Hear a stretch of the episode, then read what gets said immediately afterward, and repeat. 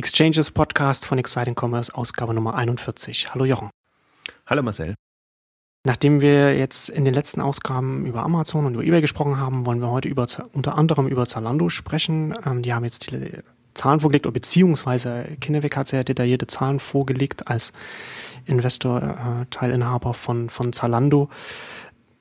Zalando ist jetzt letztes Jahr 2013 auf 1,76 Milliarden Euro gewachsen im, im, im Dachraum, also Deutschland, Österreich, Schweiz jetzt auf eine Milliarde.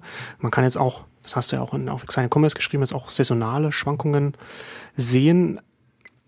Die Kinnevik-Aktie selbst ist nach der Bekanntgabe der Zahlen äh, eingebrochen.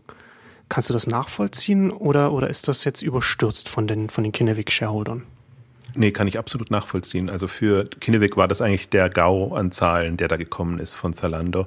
Und das ist eigentlich so das, das Phänomen da dran. Und ähm, äh, weil einerseits die Wachstumsentwicklung ist natürlich nach wie vor extrem dynamisch und äh, Zalando hat versucht, ja das auch entsprechend rauszustreichen, also 600 Millionen in einem Jahr dazu gewonnen. Das Problem dabei ist nur, ähm, dass sie eben ja, von der, von der, vom EBIT oder vom, vom, von der Profitabilität her nicht den Erwartungen ähm, genügt haben. Also im Prinzip 2013 wäre das Jahr gewesen, ähm, wo Zalando hätte zeigen können, dass sie operativ Modehandel treiben können, also profitabel Modehandel treiben können. Und ähm, da hat ihnen, ähm, Sie sagen, das Wetter einen Strich durch die Rechnung gemacht.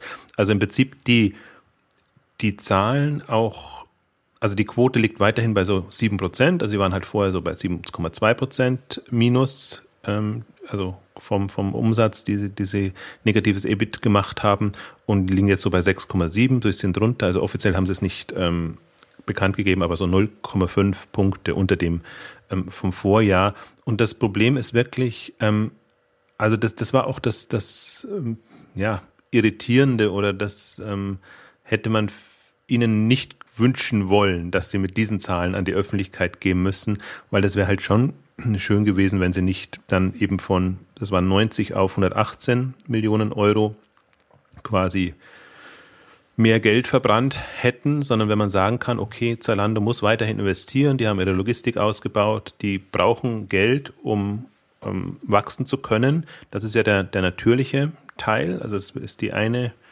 Hälfte oder ein Teil des äh, ähm, sicherlich negativen ähm, Bereichs. Und, und die andere ist eben dazugekommen. Und ähm, sie haben ja, also sie haben ihrer Enttäuschung durchaus Ausdruck verliehen. Ich finde, die, die Pressemitteilung ist auch so geschrieben, dass man weiß, ui, das war jetzt nicht genau das, was man erwartet hat. Und auch der Conference Call, den sie an dem Tag der Bekanntgabe hatten mit, mit Journalisten, da war durchaus ähm, klar, dass das einfach ähm, eine Enttäuschung ist. Sie haben es äh, so verargumentiert, dass sie einfach, wie gesagt, das, das Wetter, eigentlich die unglücklichste Entschuldigung oder Ausrede, die man haben kann, herangezogen haben. Aber 2013 war halt nun mal ein sehr kapriolenreiches Jahr und die Saisonen waren nicht so verteilt, wie man sich das normalerweise vorstellt. Das heißt, sie hatten einfach zu viel Ware, sie mussten äh, auf die Marge, auf Kosten der Marge Preise reduzieren und insofern haben sie da jetzt einen Block drin an Minus, ähm, den man so nicht drin haben möchte, beziehungsweise die, das, die, die Haupt, die entscheidende Frage ist einfach nicht geklärt. Also kann Zalando profitabel Modehandel treiben? Das kann man jetzt, die einen, die positiv eingestellt sind, wie ich das durchaus bin, die sagen, ja, also das, das ist irgendwie nachvollziehbar und ähm, das ist halt jetzt unglücklich gelaufen. Die anderen, Investoren oder, oder die, die das eben nur von außen betrachten, sagen, das ist eigentlich Irrsinn, wie viel Geld da jetzt ähm, verbrannt wird, ähm, Wachstum hin oder her. Insofern ist das nachvollziehbar, dass, dass ähm, ähm, Kinnevik da unter Druck ist und dass die eben daran gemessen werden. Vor allen Dingen, es, es kommt jetzt einfach zum Tragen, was wir auch immer in allen Sommer-Ausgaben ähm, besprochen haben. Zalando ist der Referenzcase, ist im Prinzip das Erfolgsbeispiel in dieser ganzen ähm, Samba ähm, Investorenverkaufsstory. Das heißt, Zalando ist der erfolgreiche Präzedenzfall, wie man sehr schnell ein, ein wachstumsstarkes äh, Unternehmen aufbauen kann in einem ja, Geschäftsfeld quasi, also in einem Bereich ähm, Marktführer werden kann. Und ähm, darauf fußt quasi im Prinzip schon, was Home24 ja auch nicht wirklich in der Dynamik äh, darstellen kann, aber eben auch was international in den ähm, asiatischen, afrikanischen, südamerikanischen Märkten ähm, passiert. Und das heißt, wenn diese Grundstory Zalando ins Wanken gerät, dann ist natürlich auch das Vertrauen nicht mehr so da, dass auch die anderen so funktionieren genau. werden. Wir hatten das ja auch in der einen Sommer-Ausgabe, glaube ich, auch schon mal darüber gesprochen. Dadurch, dass Zalando jetzt kein Übernahmekandidat mehr ist, weil es dafür einfach höchstwahrscheinlich schon zu groß ist, es sei denn, Facebook hat nochmal 16, 17, 18 Milliarden für irgendwas übrig, was sie unbedingt benötigen, nachdem sie jetzt gerade WhatsApp übernommen haben. Ähm, wird Zalando ja wahrscheinlich als Exit dann an die Börse gehen müssen und dann sind sie ja eigenständig und dann müssen sie, und dann, das heißt, es muss aus sich heraus ein nachhaltiges Geschäft sein. Nicht wie, wie, wie ein Startup, das dann von Coupon übernommen wird und die Summers dann da bei Coupon. Na, da haben sie dann das internationale Geschäft aufgebaut und irgendwann sind sie da raus. Und was dann nicht mehr funktioniert, das wird dann Coupon zugeschrieben und nicht zwingend den Summers. Aber was jetzt bei, wie Zalando arbeiten wird und wie sie sich, wie sie sich entwickeln werden und wie sie, ob, ob sie nachhaltig werden sein oder nicht, das wird man dann schon maßgeblich mit den Summers in Verbindung bringen. Und das, das Problem ist einfach für den Börsengang braucht man diese Wachstumsstory. Also das kann jetzt, also das ist ja nicht gesagt, dass, dass Zalando jetzt nicht ähm, profitabel, profitabler, würde ich eher sagen, arbeiten könnte, aber halt auf Kosten des Wachstums. Und dann hat man nicht mehr diese schöne Kurve drin, die, die Zalando einfach jetzt äh, genial hatte und, und, und die einfach auch, die hat natürlich auch einem Groupon und, und anderen geholfen. Solange man in dieser Dynamik, in dieser Wachstumsdynamik noch an die Börse kann, hat man einfach viel, viel höhere Chancen, da eine, eine gute Bewertung zu bekommen. Und ähm, das wird jetzt das Spannende eigentlich für 2014 sein, ähm, welchen Kurs ähm, Zalando fährt, ob man ein bisschen auf die Wachstumsbremse geht und sagt, uh, das, was uns im letzten Jahr passiert ist, sollte uns nicht mehr ähm, passieren, dass wir da die Lager voll haben und eben versuchen müssen, das äh, in irgendeiner Form äh, unter die Leute zu bekommen, durch Preisreduzierung, durch Outlet-Stores, die sie dann aufmachen. Und das sind ja alles so, so äh, Folgen, die dann passieren. Wenn man halt ein Problem hat, ähm, muss man dann dafür Lösungen finden und ist eigentlich nicht so mehr in der in, in, in der Grundthematik drin. Wobei das ist Handel. Also das ist jetzt nicht so, dass, dass, dass, dass man das jetzt wahnsinnig hochhängen muss. Es, es gibt Jahre und, und Saisons, ähm, wo das einfach schief geht und gerade bei so einem Modell, was sie ja auch, worauf sie ja dann immer stolz waren und das ist interessant auch in den, in den Gesprächen jetzt mit, mit Zalando, Conference Call und ähm, Vor-Nachgespräche ähm, rübergekommen, dass sie ja schon sagen, wir sind jetzt eigentlich die, die die Ware auf Lager haben können und von dort aus verschicken. Also man könnte sich ja auch ein virtuelleres Modell vorstellen, dass sie eben ähm, stark auf Marktplatzgeschäft ähm, ähm, ähm, gehen und das dann eben die Probleme damit ausgelagert hätten, weil dann jeweils die, die Partner gucken müssen, wie sie ihre Lager räumen. Also das endet an der Grundsituation nicht, wenn schlechtes Wetter ist und wenn kein Sommer kommt, wenn Sommer sein sollte und wenn der Winter äh, irgendwie nicht äh, winterlich wird, dann, äh, dann haben, haben alle ein Problem und die ganze Branche hat ja geklagt, aber das ist halt schon ein bisschen, äh, ähm, Wetter ist immer sehr, sehr unglücklich, wenn man das als ähm, Entschuldigung nehmen muss. Aber ich habe ich hab mir dann auch gedacht, also ich bin ja relativ tief in die ganzen Zahlen reingestiegen und fand es auch sehr schön, dass jetzt einfach jetzt mal wirklich tiefgehende Zahlen da sind. Und, und ähm, im Prinzip so zwei Themen ja, worauf man jetzt so warten konnte. Und, und das eine ist, ähm, also schaffen Sie, können Sie beweisen, dass Sie operativ wirtschaften können? Und das zweite ist, wann kommen die saisonalen Effekte zum Tragen? Also bis jetzt war es ja mehr oder weniger immer so, ein Quartal war stärker als das andere und irgendwann, und jetzt sind sie ja im fünften Jahr gewesen, muss es ja irgendwann mal zu einer, zu einer vernünftigen saisonalen äh, Entwicklung kommen. Und dann hat man ja eigentlich erst ähm, die Möglichkeit, auch das organische Wachstum zu sehen. Bis jetzt hatten sie immer, der deutsche Markt ist explodiert, dann sind die Länder dazu gekommen. Das heißt, es waren ja alles verfälschte Wachstumszahlen. Und das macht das natürlich in der, in der Planung sehr, sehr schwierig, wenn man davon ausgeht, dass diese ja, unnatürlichen Effekte ähm, im Prinzip ähm, vorausgesetzt werden, um das weitere Wachstum zu sehen. Und jetzt sieht man eigentlich jetzt, und das ist ja jetzt ähm, total eingebrochen im, also in Anführungszeichen, im zweiten Jahr, Halbjahr, also ich würde mal sagen, auf ein natürliches Maß zurückgegangen.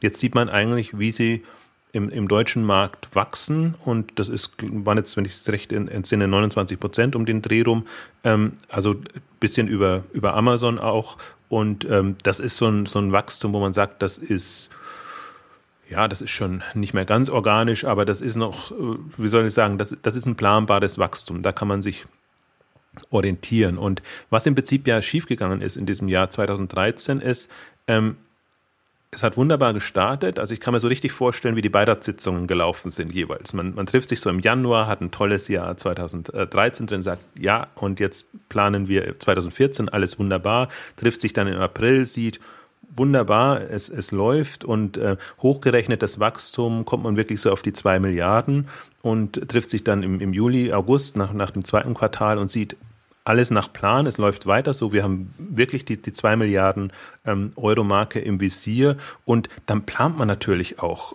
wohl oder übel so, weil man denkt, äh, was, was soll da passieren?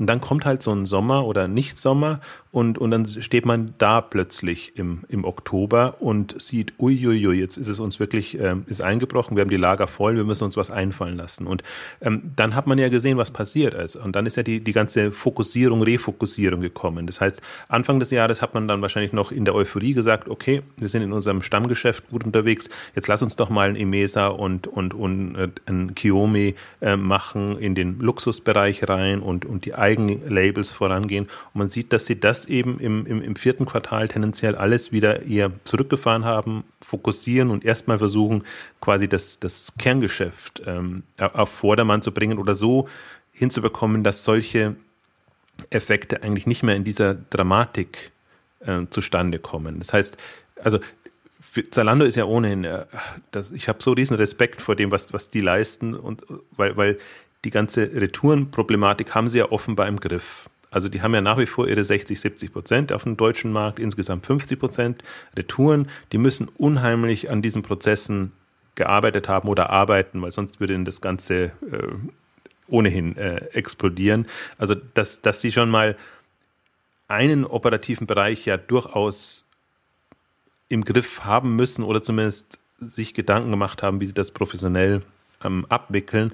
Den zweiten Teil eben wie, was passiert, wenn ich mich ähm, verspekuliere in den Sortimenten und, und eben nicht, sei es den Geschmack der Leute be, be, ähm, treffe oder eben ähm, durch Wetter und andere Einflüsse, äußere Einflüsse, die Ware nicht an den, an den Mann, an die Frau äh, bekomme. Ich denke mal, das ist jetzt so, ein, so eine, zweite Thematik, ähm, die man hinbekommen muss, wobei ich da auch wieder entschuldigen sagen würde, wenn man mit einem Wachstum von 100 Prozent quasi oder fast ähm, rechnet, ist das unheimlich schwierig zu planen. Ähm, wenn man aber jetzt in die, in die, in eine, ja, bei 25, 30 Prozent ist, ist das immer noch eine, eine Herausforderung.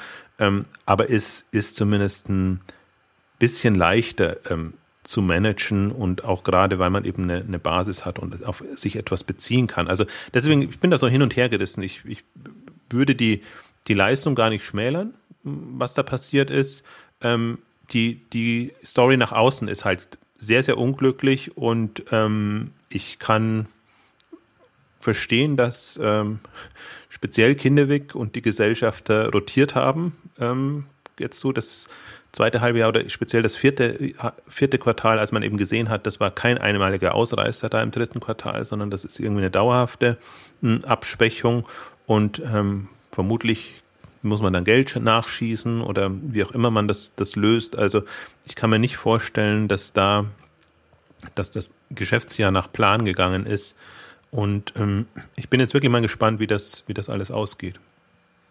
Das ist natürlich jetzt auch mit den Zahlen, wird es natürlich auch interessant, was Zalando jetzt dieses Jahr, nächstes Jahr machen wird, weil es natürlich auch irgendwann die Frage, sich die Frage stellt, wie sieht der Exit aus? Und das ist natürlich dann auch, wenn, wenn, wenn, wenn die wenn die Erfolgsstory nicht mehr so, so makellos ist. Also dahingestellt, ob das jetzt tatsächlich so ist oder nicht, aber das ist natürlich kann das natürlich in der Wahrnehmung anders aus, ausschauen. Da stellt sich natürlich dann auch die Frage, wie kann Zalando jetzt, wie gehen, wie gehen sie jetzt weiter voran? Und das ist natürlich dann auch die Frage für, für, für einen äh, Investor wie Kinnevik, wie dann der Exit aussieht. Und du hattest das ja auch schon geschrieben, dass sie da jetzt in den Aufsichtsrat da jetzt einen, wie hast du ihn beschrieben, einen börsenerprobten Finanzprofi da reingeholt haben. Und das hast du ja auch so ein bisschen als, als Symptom damit gesehen, dass man da jetzt da auch in der Richtung sich da darauf vorbereitet, dass man da auch in der öffentlichen Wahrnehmung jetzt nicht mehr als, als jetzt, als das Wachstumsmonster wahrgenommen wird.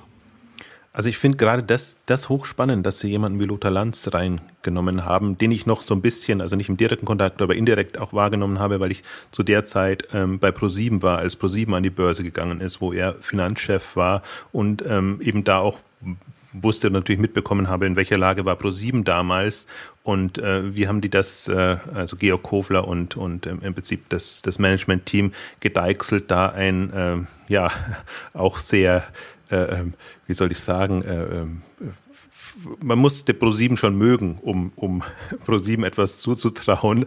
Und das, das war, war kein einfaches Unterfangen und, und die haben das einfach geschafft, das hinzubekommen und dann ja auch alle möglichen ähm, Transaktionen zu machen und im Prinzip äh, ähm, Heimser Bahn und, und andere ähm, dann reingeholt und, und fusioniert und was auch immer. Also und, und äh, Lothar Lanz ist dann zu Springer gewechselt und man hat ja auch gesehen, was Springer in den letzten Jahren ähm, gemacht hat, was sie an Marktplatzportalen ähm, reingebracht haben, wie sie mit, mit ähm, General Atlantic oder Channel, Club Channel Atlantic heißen die ähm, oder Partners, bin ich jetzt ganz unsicher. Also wie sie einen, einen ähm, externen Finanzier mit ins Boot geholt haben, um diese größeren Transaktionen ähm, zu managen, wie sie im Prinzip ja auch ähm, ähm, vorhatten, Fusionen zu machen, die ja oftmals auch schiefgegangen sind. Und ähm, das sind ja alles so, so ähm, Einblicke in Transaktionen, die dann jemand wie, wie ein Lothar Lanz aus Unternehmenssicht bekommt. Also es gibt natürlich Leute, die die Erfahrung mit, mit Börsengängen und, und M&A-Transaktionen haben jetzt aus Bankensicht oder aus, aus externer Sicht. Ähm, ist aber, finde ich, ein bisschen was anderes, als wenn man sich jemanden holen kann, der das schon mal aus interner Unternehmenssicht gemacht hat und der dann eben weiß, ähm, wie muss man sich präsentieren, was sind die wesentlichen Aspekte, Themen, Kennzahlen, auf die man achten muss, die dann eben äh, sehr schön aussehen müssen, während andere eben nicht so äh, gut aussehen müssen. Und, und das ist, ähm, ich meine, geht jetzt bei, bei, bei ähm, Axel Springer in Rente quasi und äh, ist im Wesentlichen dann ähm, Aufsichtsrat bei unterschiedlichen Unternehmen. Und ähm, das kommuniziert wurde es ja so ein bisschen, als ob er quasi die, die Rechnungsprüfung äh, ähm, äh, begutachtet und, und beäugt. Ähm, äh, was, man, was natürlich auch ein Thema ist, wo man sagt, okay, vielleicht ähm, gibt es da auch Probleme oder, oder Themen, aber ich kann mir mehr vorstellen, dass das wirklich in Richtung, wie, wie könnte eine, eine Exit-Option aussehen und ich glaube ja nicht nur, also der Börsengang steht so im Vordergrund, weil sie halt jetzt eine AG geworden sind, aber ähm, ich glaube eben, dass eine AG viel mehr Spielraum bietet und zum Beispiel mir haben sie es so erklärt, jetzt also Zalando, in der Kommunikation, ähm, dass sie eine AG eben machen, auch weil sie inzwischen so viele Gesellschafter haben, dass es unter einer GmbH wirklich schwierig ist, die alle zu managen.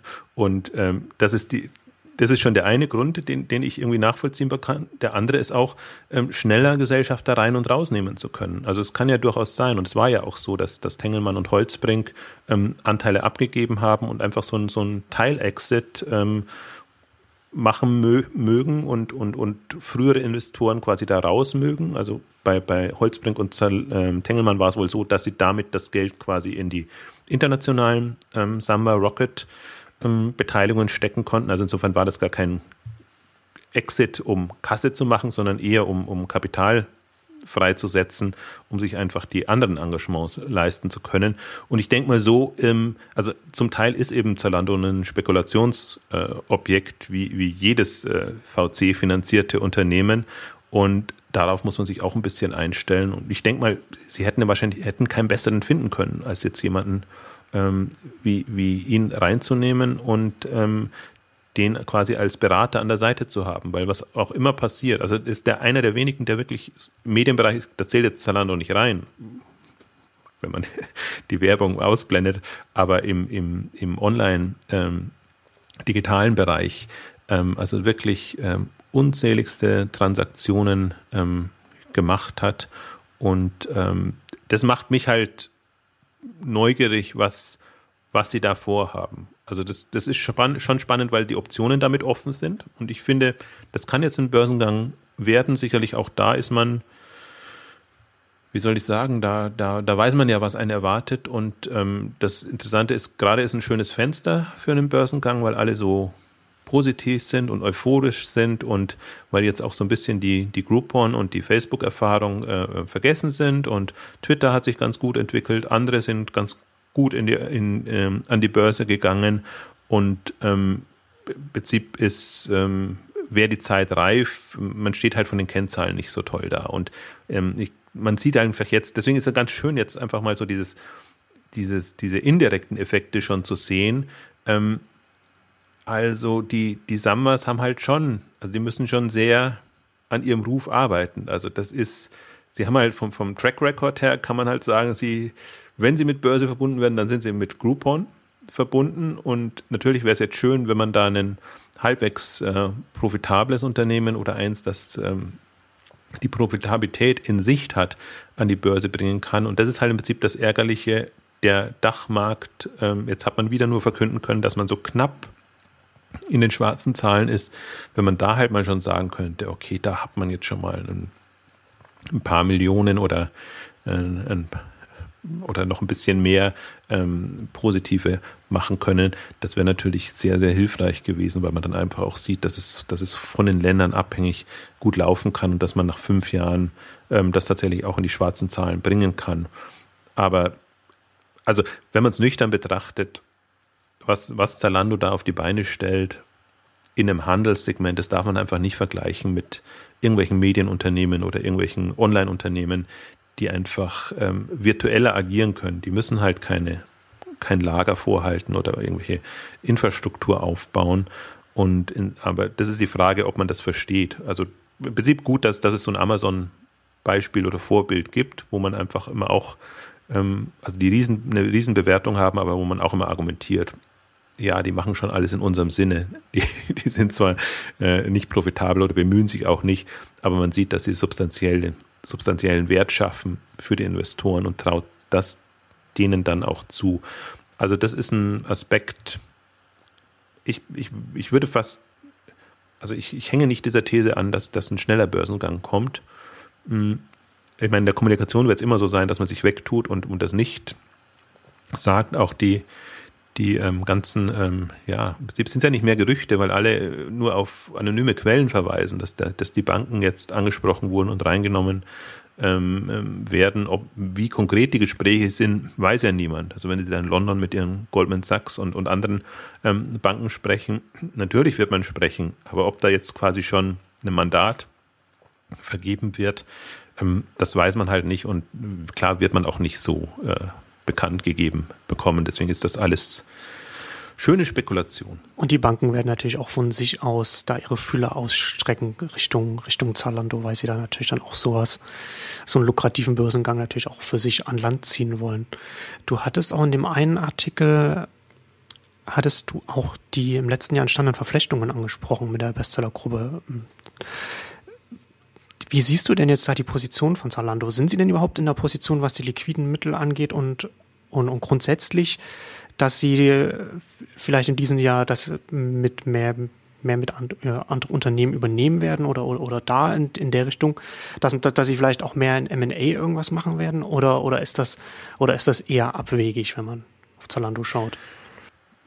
Das ist halt jetzt das große Fragezeichen. Da würde natürlich ein Börsengang ähm, helfen, wenn man mhm. das, äh, das Kapital oder die Anteile ähm, dann hätte. Ich fand es ganz ähm, faszinierend. Ähm, Stylebit ist zwar, oder Smart Guy Group ist zwar ein ähm, kleiner skandinavischer ähm, Online-Versender oder eine, eine Gruppe, ähm, wie die es gemacht haben. Die sind ähm, über, im Wesentlichen über den Börsenmantel ähm, an die Börse gegangen, aber schon mit der Absicht, ähm, dann eben neue Kapitalgeber reinzunehmen und eben auch ähm, Unternehmen zu übernehmen, was bis jetzt nur bedingt geklappt hat, weil eine Übernahme nicht so äh, gelungen ist, weil sie sich offenbar mit den Preisen nicht ähm, einig wurden. Aber da ist eben auch jetzt der, der Bestseller-Chef und Eigentümer ähm, zunehmend eingestiegen und hat quasi da so ein Vehikel, um jetzt wahrscheinlich eher so im kleineren Bereich und auch, auch international ähm, sich da so eine kleine Gruppe, Online-Gruppe zu bauen.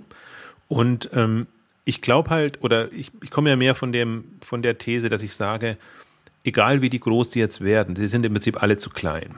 Also das ist, wenn man diese Macht Amazon sieht und im Prinzip den, den Hebel, den Amazon hat, und hätte äh, sich betrachtet. Also nicht, dass sie es selber aufbauen, aber wenn sie ihre Strategie weiterverfolgen und irgendwas übernehmen. Und Amazon hat eben im Prinzip durch die Börsenbewertung ähm, diesen Hebel, dass sie, bis jetzt sind sie ja nicht über eine Milliarde oder so rausgekommen, was sie an Übernahmen hatten, also sei es jetzt bei, bei Zappos, bei Diapers oder auch bei, bei Kiva, das, ähm, das Logistikunternehmen.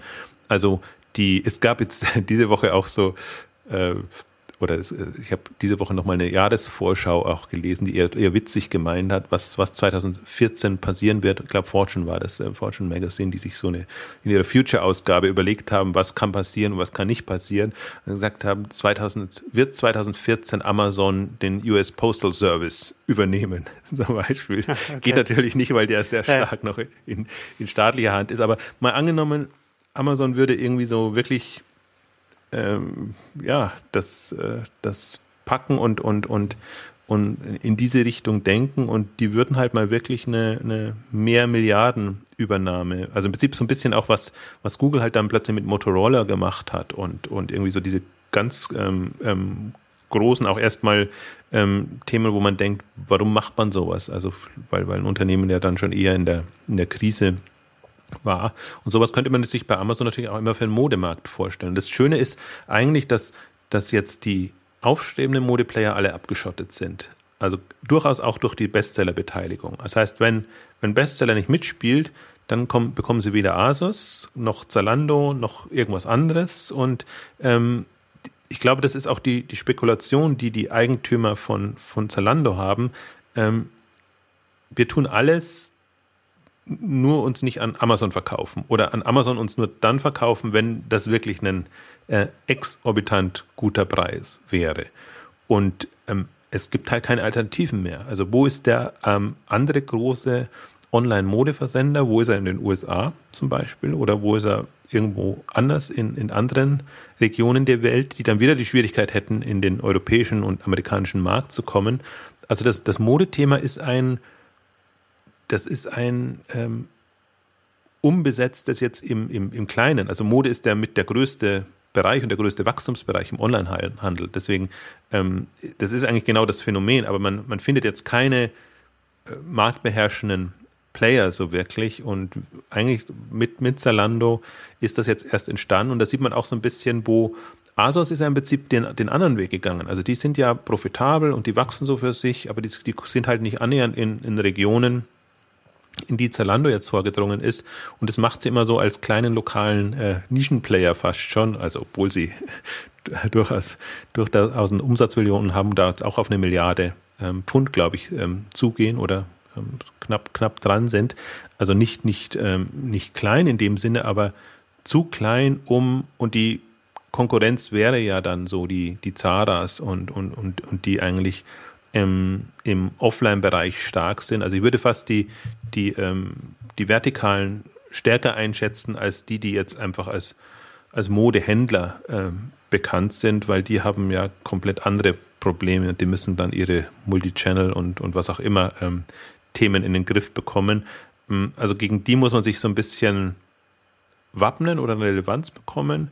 Und insofern glaube ich, aber das ist, das ist wirklich, äh, ähm, das hat nichts natürlich mit operativen Geschäft zu tun, sondern das ist wirklich so eine, äh, äh, ja, auf einer virtuellen Ebene schon, was entsteht da für einen, für einen Player. Ich kann mir halt gut eine, eine so eine Modegruppe vorstellen, die, die Asus, Asus quasi für das Einsteigersegment hat, Zalando in der Mitte, dann irgendwie noch einen Luxusbereich dazu und sei es jetzt Jux oder, oder Net-a-Porter wäre natürlich noch ähm, idealer oder meinetwegen auch mal Theresa oder die, die deutschen Stylebob wie sie heißen, und das dann gekoppelt mit einem, der für Eigenmarken steht, also einer Bestsellergruppe zum Beispiel, damit eben Zalando und, und andere das nicht mehr unter ihrem Dach aufbauen müssen, sondern dass die sich quasi auf die Kunden konzentrieren können und, und, und auf die Online-Aktivitäten.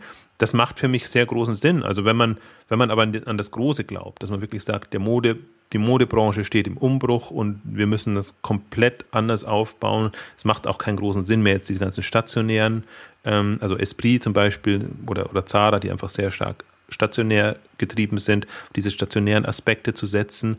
Ähm, also wenn man davon ausgeht, Innenstädte bluten aus und alles wird sozusagen sehr dramatisch, dann kann man sich vorstellen, ähm, auf das zu setzen. Und für mich wäre das auch mal ein Anspruch, wo man sagt, das, das hat Amazon-Potenzial, also auch in der Ausrichtung. Wenn man sagt, ich baue jetzt die ultimative Online-Mode-Gruppe auf und, und das ist, hat weltweites Potenzial, das ist eine Notwendigkeit. Wenn ich da meine Retourenthemen und, und andere Themen in, in den Griff bekomme, kann ich da richtig was Schönes ähm, aus dem Boden stampfen. Ist aber natürlich jetzt um drei Ecken gedacht. Also ich weiß nicht, ob die, ob, ob die, die strategischen Ambitionen ähm, tatsächlich so weit gehen. Aber wenn ich schon so weit wäre, wie die alle sind, also dann würde ich mir definitiv auch solche Gedanken machen. Dann geht es nicht nur darum, wie komme ich da jetzt einen schnellen Exit hin. Ich glaube, das wird immer so die, das wird immer so unterstellt, den Sammers, weil sie halt so groß geworden sind. Aber ähm, Zalando, du hast es ja gesagt, also es gibt, kaum, gibt kaum Exit-Möglichkeiten, also außer dem Börsengang. Deswegen muss man wahrscheinlich sich schon mal andere strategische Gedanken machen. Und ähm, das ist für mich das natürlich spannendere Szenario, weil, weil es auch ähm, diesen Umbruch viel, viel stärker verdeutlicht und weil man, glaube ich, auch nochmal klar machen kann, dass wir halt wirklich in, in, bestimmten Bereichen am Anfang sind und dass es halt nicht nur darum geht, das ein, die eine Welt in die andere zu transferieren, sondern im Prinzip durch die Online-Welten, die entstehen, die Möglichkeit hat, Geschäfte und Geschäftsmodelle komplett anders zu denken und, und eigentlich eine, eine, eine andere Art von, von Mode ähm, auf die Beine zu stellen. Wir hatten, also, und das, das ist jetzt der Anfang und wir hatten aber in der, einer der anderen Ausgabe ja schon gesprochen.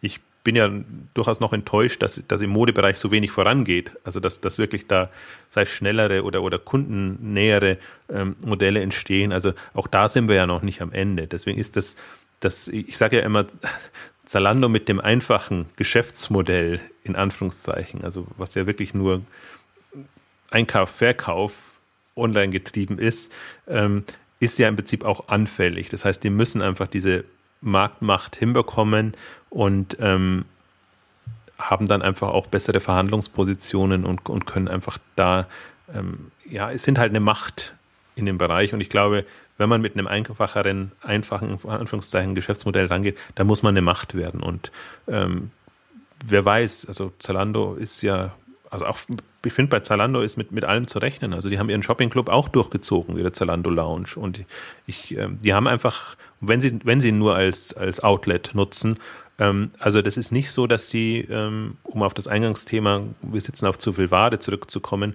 dass sie da nicht ähm, Strukturen geschaffen hätten, um das als Ganzes ähm, zu machen. Also neben ihren ähm, Outlet Stores, die denke ich mal auch eine eher Notlösung sind und die immer so hochgeschrieben werden, als ob ähm, Zalando da jetzt auf Multichannel äh, Lust hätte.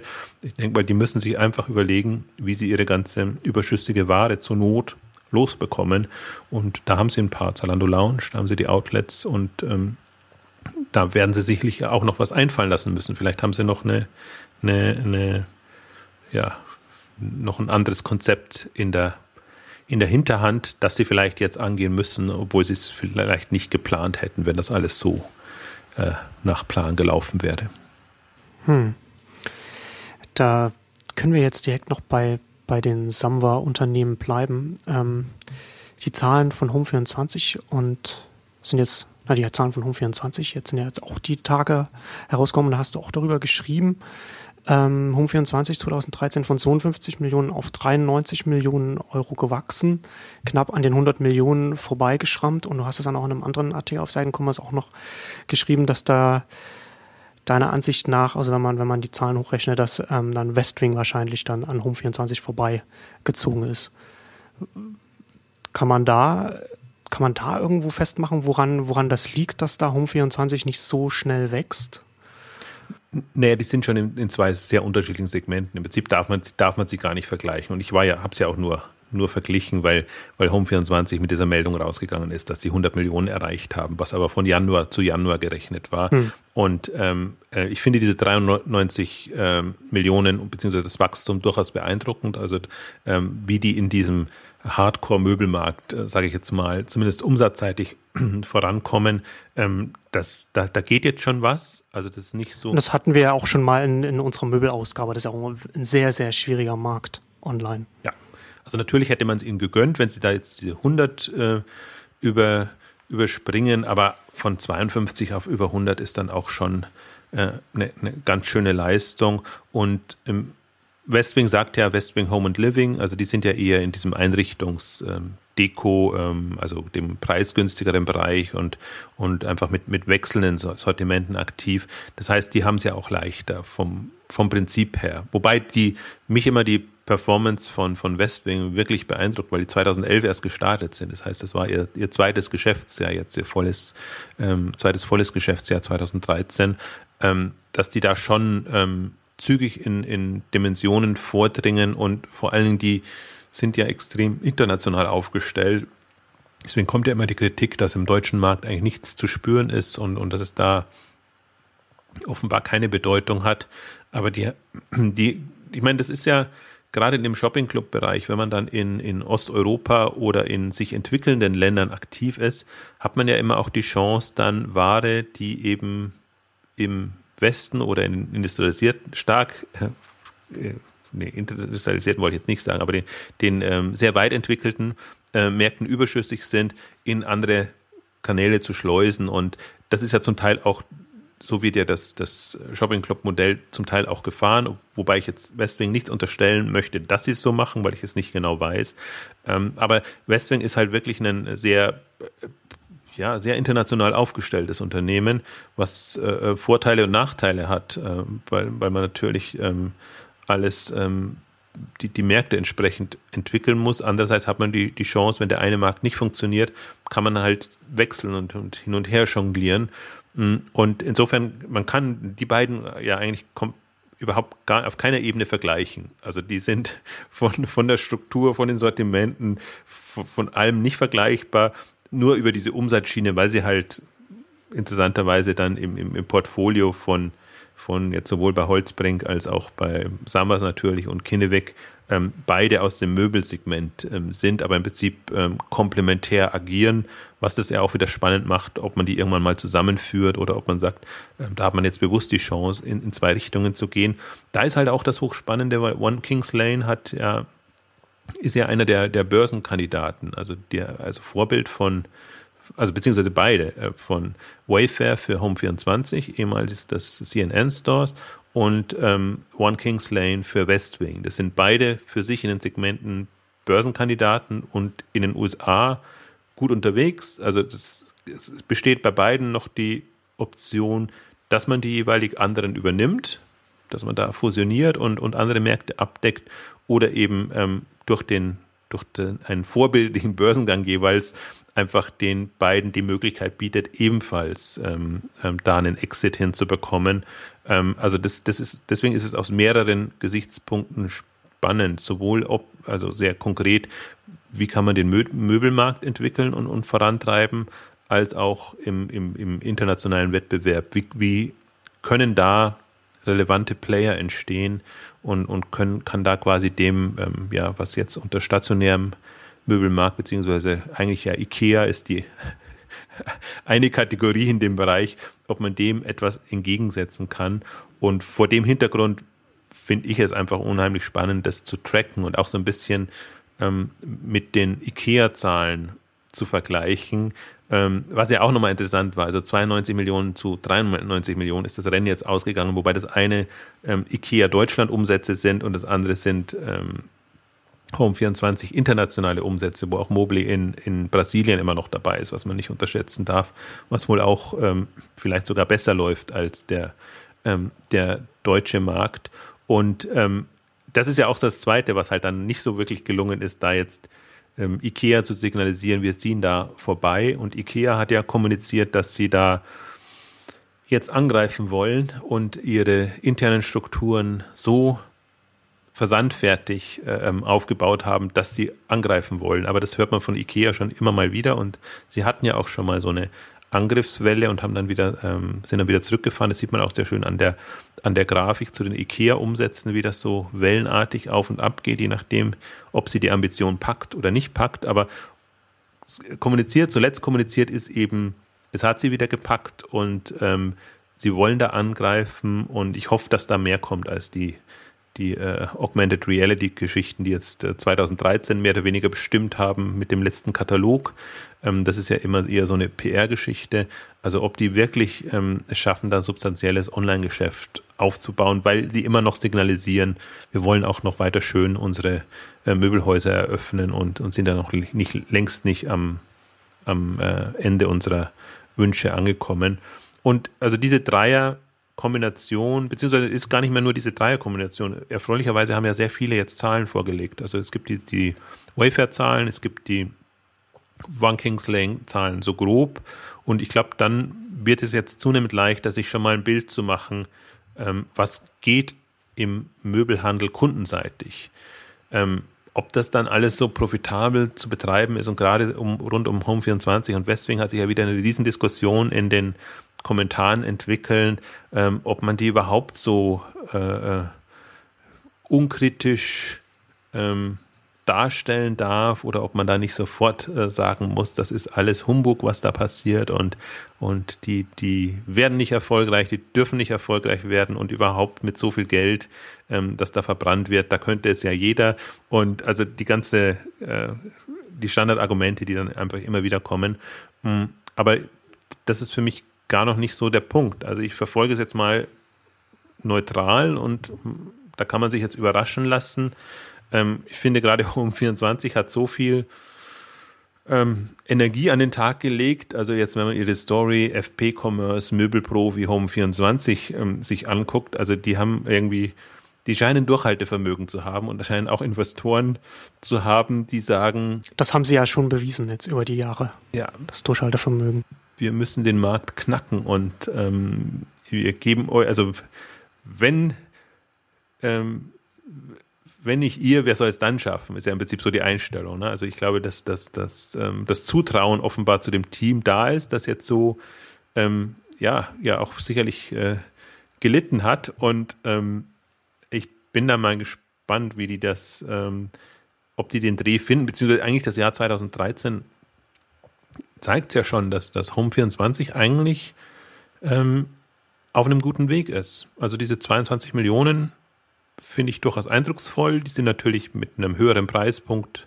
ähm, geht da bei weitem nicht so viel Ware am, aus dem Lager wie bei anderen, aber sie haben jetzt diese, diesen Zugriff auf den äh, Möbelverbund, also irgendwie als strategischen Schachzug finde ich das ähm, genial und auch in der Wahrnehmung einfach eine, eine Möglichkeit. Und ich habe mich jetzt auch gerade kürzlich mit mit, mit Style Fruits unterhalten, die jetzt vom Mode in den Möbelbereich auch gegangen sind und damit auch noch ein bisschen ähm, mitbekommen, wie, wie performt denn so der, der Möbelmarkt jetzt aus Marktplatzsicht heraus.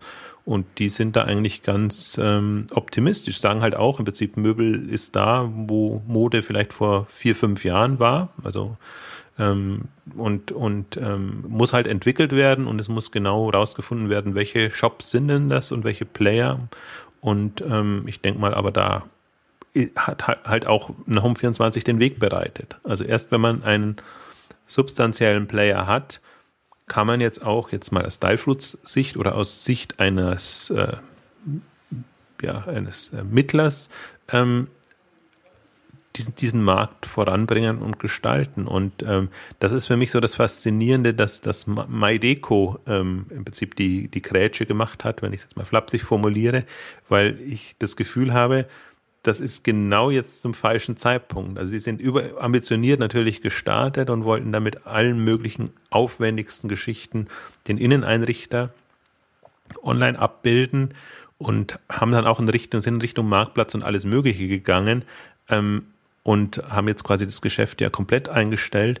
Hm, und dann sehe ich eben das eben so die andere wie. Und es ist ja nicht nur Style Fruits, das jetzt in, in den Möbelmarkt reingegangen ist, sondern es sind eine, eine Reihe von äh, Möbelmarktplätzen und, und, und Playern gestartet, zum Teil mit Kooperation mit, mit ähm, Pro7 Sat 1, als auch medial dann unterstützt. Und das, das ist ja, also man muss es ja ganz klar sagen, was, was, äh, was hat dem Modebereich geholfen? Es war die Kampagne von Zalando und diese starke Aufmerksamkeit.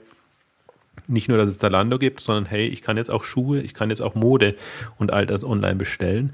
Und im Prinzip, das steht noch aus für den Möbelmarkt. Da, da wissen wahrscheinlich hauptsächlich Eingeweihte jetzt, dass man Möbel online bestellen kann und dann ist es, funktioniert das so im Rahmen und die, diese überschwängliche Kampagne, die gab es ja jetzt von Home24 noch nicht. Es gab diese Spots und wo man sicherlich eine Hoffnung hatte, was man dann aber eher wieder zurückgefahren hat. Also ähm, da kann man auch jetzt, man kann auch negativ äh, gegen Home24 ähm, argumentieren, aber man kann auch positiv äh, argumentieren, dass man sagt, sie machen es halt dann, wenn sich's lohnt. Also wenn sich das noch nicht rechnet, dass man sagt, man kann mit einer Kampagne, äh, bekommt nicht den Traffic oder die, die, die den Umsatz ähm, oder so schön Customer Lifetime Value, dass die, die Leute, wobei Customer Lifetime Value in dem Home24 Möbelsegment ja eigentlich nur heißt, kauf mal ein Stück, das äh, einigermaßen äh, einen, einen höheren Preispunkt hat, weil man halt so häufig nicht, nicht kauft, beziehungsweise wo man sich natürlich noch überlegen kann, muss man das Sortiment nicht tatsächlich ergänzen? Braucht man nicht im Online-Bereich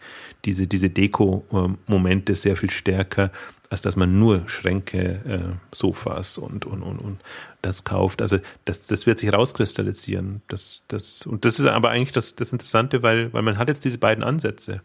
Also sowohl in Deutschland als auch international. Man hat diesen Shopping-Club, Animationsmoment und man hat dieses, diese Fülle an Produkten, auf die natürlich auch Home24 mal stolz verweist und was wahrscheinlich jetzt so einer der USP hm, irgendwann sein wird. Wenn du es nicht bei uns findest, dann äh, hast du, also findest du vielleicht bei Ikea. Ich denke mir nicht, dass sie Ikea bekommen jetzt für, für ihren Marktplatz, aber ähm, dass sie einfach signalisieren, die ultimative Anlaufstelle für Möbel sind wir. Und das wird noch ein spannendes Rennen. Es wird auch ein spannendes Rennen, weil, weil Otto ja im Prinzip immer so eifert und jetzt quasi in jeder ähm, Pressemitteilung nicht mehr der führende Modeplayer, sondern auch natürlich der führende Möbelplayer ist, was natürlich auch stimmt. Ähm, äh, Otto, die Otto-Gruppe verschickt wahrscheinlich mehr Möbel als ähm, äh, Home24 und die anderen zusammen, ähm, aber ist halt nicht so positioniert und, und hat es nicht geschafft, ähm, da irgendwie einen, einen ähm, eine Marke aufzubauen. Vielleicht passiert das jetzt über Collins, also ihre Schlafwelt gibt es noch mal von, von den Experimenten, die sie ursprünglich mal gestartet haben. Also offenbar ähm, Otto Betten und Co. ist ähm, das, das ist wohl zielführend, vermute ich jetzt mal, dadurch, dass es dann noch gibt. Aber die, die, die Kunst, ähm, ich, das ist halt, glaube ich, was man in den letzten drei, vier Jahren lernen konnte. Es geht eben nicht mehr nur ums Produkt, sondern es geht darum, habe ich, wie werde ich wahrgenommen? Bin ich der führende oder einer der führenden Player in dem Segment? Und ähm, das macht einen natürlich ein bisschen, ein bisschen äh, unabhängiger von Google und, und anderen. Ähm, und da machen die einen mehr, die anderen weniger. Und ähm, das, das ist im Prinzip, also wir sind jetzt wieder bei einfachen Geschäftsmodellen, bei Einkaufskraft, das, das ist kapitalintensiv, aber notwendig offenbar, um, um das hinzubekommen. Also ich glaube, wenn man ein ausgeklügeltes Geschäftsmodell hat und eine spezielle Nische und ein Thema, ähm, wo man dann auch ähm, über Mundpropaganda und andere Wege ähm, bekannt wird und sich einen Namen macht, hat man das Problem sicherlich nicht. Aber jetzt in diesem ja, Hardcore Home 24 äh, Möbelshop ähm, also wie, wie in allen anderen Segmenten. Das ist ja auch das äh, Amazon steht für Bücher, stand für Bücher. Ein anderer hat es nicht geschafft und ähm, die, die etablierte Marke steht nicht dafür. Das ist die Herausforderung bei Otto, das ist die Herausforderung ähm, bei vielen anderen gewesen. Es, es reicht nicht nur als, als irgendwas bekannt zu sein, sondern muss irgendwie schon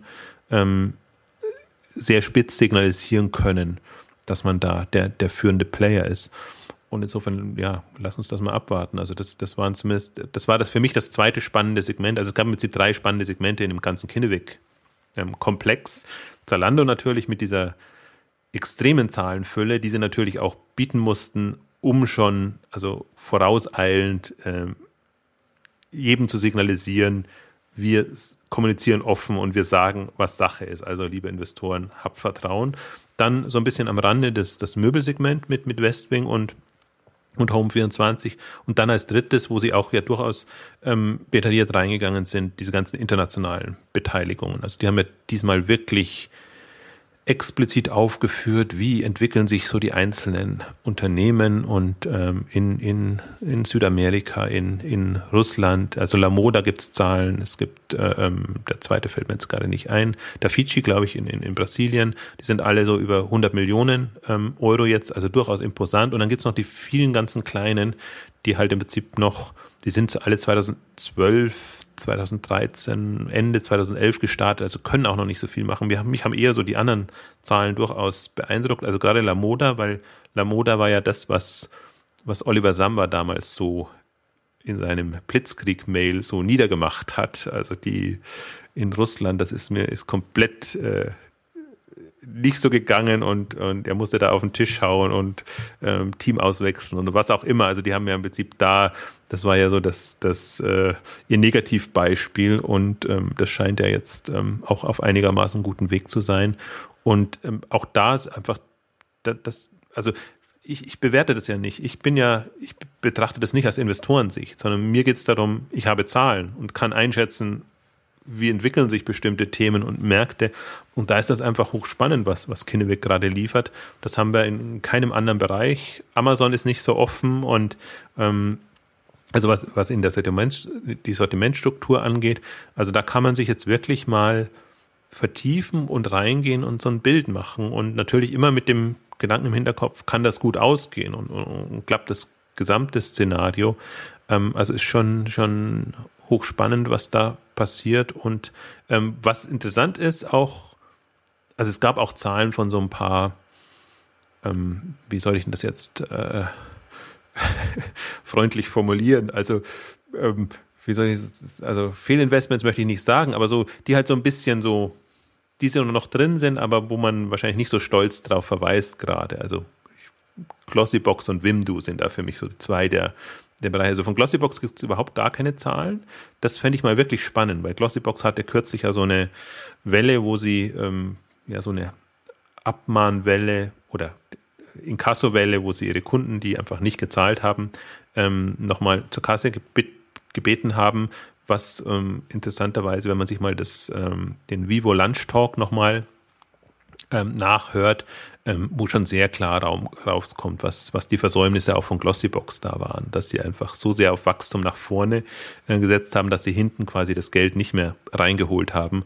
Und ich vermute, dann, wenn man in so eine schwierigere Phase kommt, zählt halt dann doch wieder jeder, jeder Cent und man muss dem nachgehen. Und natürlich, wenn man nach zwei Jahren sich meldet und, und Geld eintreiben will, dann sind die Nutzer nicht so glücklich. Also leider gibt es da keine Zahlen. Würde mich wirklich interessieren, wie, wie Glossybox performt. Alles, was man da so mitbekommt, ist leider eher negativ, was ja auch ein bisschen schade ist, weil, weil das, das hat auch der, der, der Gründer natürlich beklagt, dass man, dass er sich insofern unverstanden fühlt, weil man sagt, weil man einem, weil man nicht sieht, presseseitig offenbar, ähm, ja, dass es halt ein Startup ist. Also man bewertet es sehr, sehr schon als etabliertes Unternehmen und geht davon aus, dass alles gut geht und alles professionell da ist.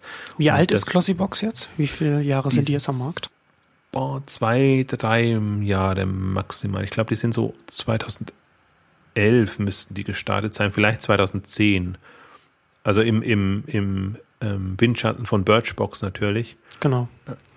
Also schon noch in einem kann man schon noch als Startup klassifizieren in dem, in dem Alter. Ne?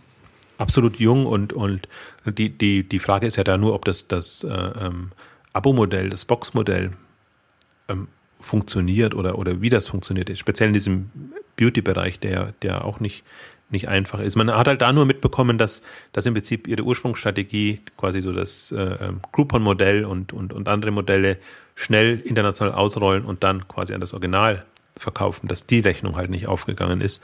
Und ähm, das, das heißt aber, das heißt aber noch nichts. Also das ist aber halt schade, dass dadurch, dass man eben nur, wenn man was hört, dann hört man diese ganzen äh, ähm, Dinge, die nicht geklappt haben und die so ein bisschen schiefgegangen sind. Und ähm, ja, und das ist nicht unser Metier, aber Wimdu fand ich halt auch nochmal spannend, denn die Zahlen kann man sich angucken. Und ähm, das ist ja auch ähm, mit Airbnb quasi als, als Vorbild und immer noch so das ultimative Star-Unternehmen jetzt auch im, im Silicon Valley als Y Combinator Unternehmen, ähm, da noch sehr präsent, aber Wimdu und Nine Flats sind ja quasi die aus dem deutschsprachigen Raum stammenden Copycats.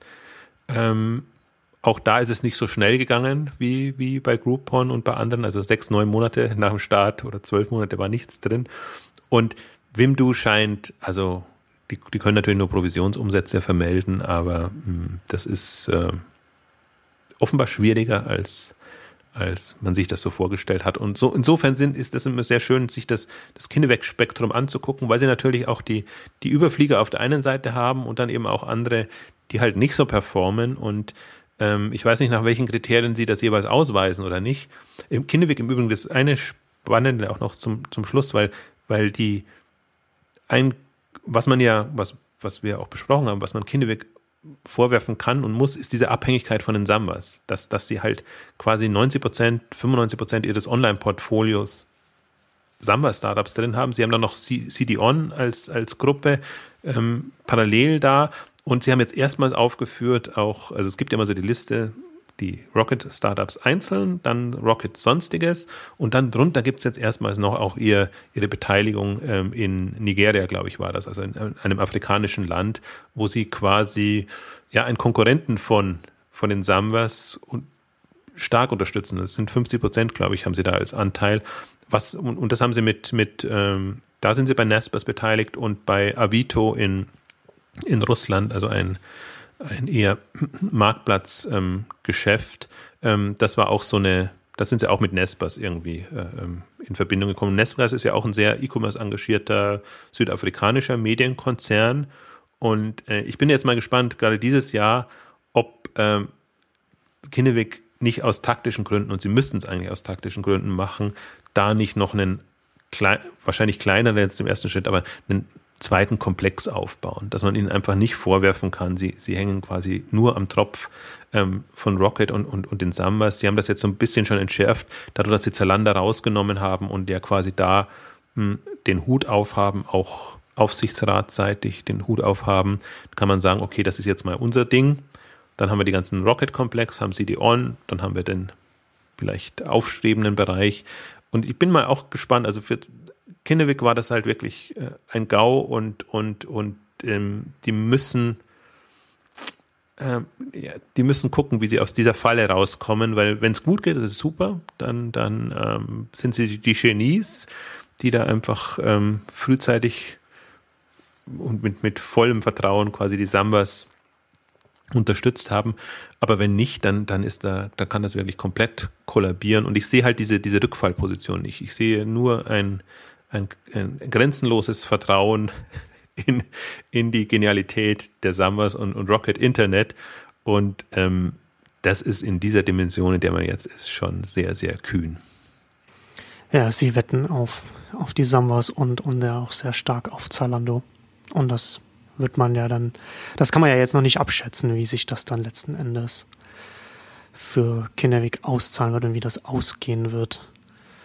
Ähm, ich musste da jetzt nur gerade jetzt noch, als du das erzählt hast, jetzt nur noch daran denken, dass ähm, WhatsApp nur eine einzige Investitionsrunde in seiner ganzen Zeit hatte und das waren äh, und, und, und nur ein Investor, zumindest nur öffentlich bekannt, also Sequoia Capital hat acht Millionen in einer Runde in WhatsApp reingesteckt, das jetzt die Tage, wenn das von den, wenn das, wenn das von den Regulierungsbehörden abgesegnet wird, für bis zu 19 Milliarden, also 16 Milliarden mindestens in Cash und in Aktien an Facebook gehen wird. Das ist das doch mal eine ordentliche Returnrate für, für so einen Investor.